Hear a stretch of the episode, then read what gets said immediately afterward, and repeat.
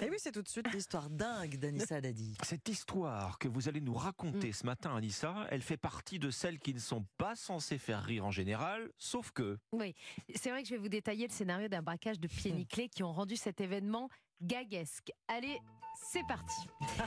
Nous sommes au Pérou. Il y a dix jours, à Huancayo, où un magasin de sport a été victime de trois sacrés gugus. Grâce aux caméras de vidéosurveillance, je vais donc pouvoir tout vous raconter en détail et vous parler de ce braquage. Trois voleurs décident donc de venir braquer un magasin de sport dans la nuit. Alors, première tentative, infructueuse. Ah. On les voit, ils ont du mal, ils galèrent devant la porte. Ils repartent pour s'équiper d'outils. Deuxième tentative sera là aussi un échec. C'est enfin à 3h30 du matin, après avoir passé la nuit à essayer d'ouvrir la porte du magasin, que nos trois génies réussissent à ouvrir la porte et rentrent dans le magasin de sport. Là, ils dévalisent le magasin, ils repartent avec 12 000 euros de Ah oui. marchandises et plus particulièrement 12 000 euros de baskets. Ah oui. Bon alors jusqu'à présent vous nous racontez finalement un braquage euh, classique. Alors à part peut-être euh, le problème de porte et la maladresse hein, des voleurs. Ah non, j'allais oublier l'essentiel. Ah.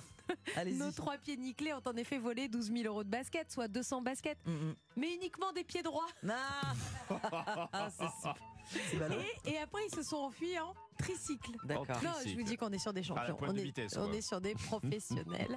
Évidemment, nos champions ont agi sous l'œil des caméras. Voilà pourquoi je peux tout vous raconter en détail ce matin. Les autorités sont assez confiantes. hein. Le chef de la police de cette province du Pérou a même déclaré Nous avons rassemblé toutes les preuves Hmm. avec les images, les empreintes digitales. Nous Ah bah pourrons oui. donc rapidement localiser ces individus.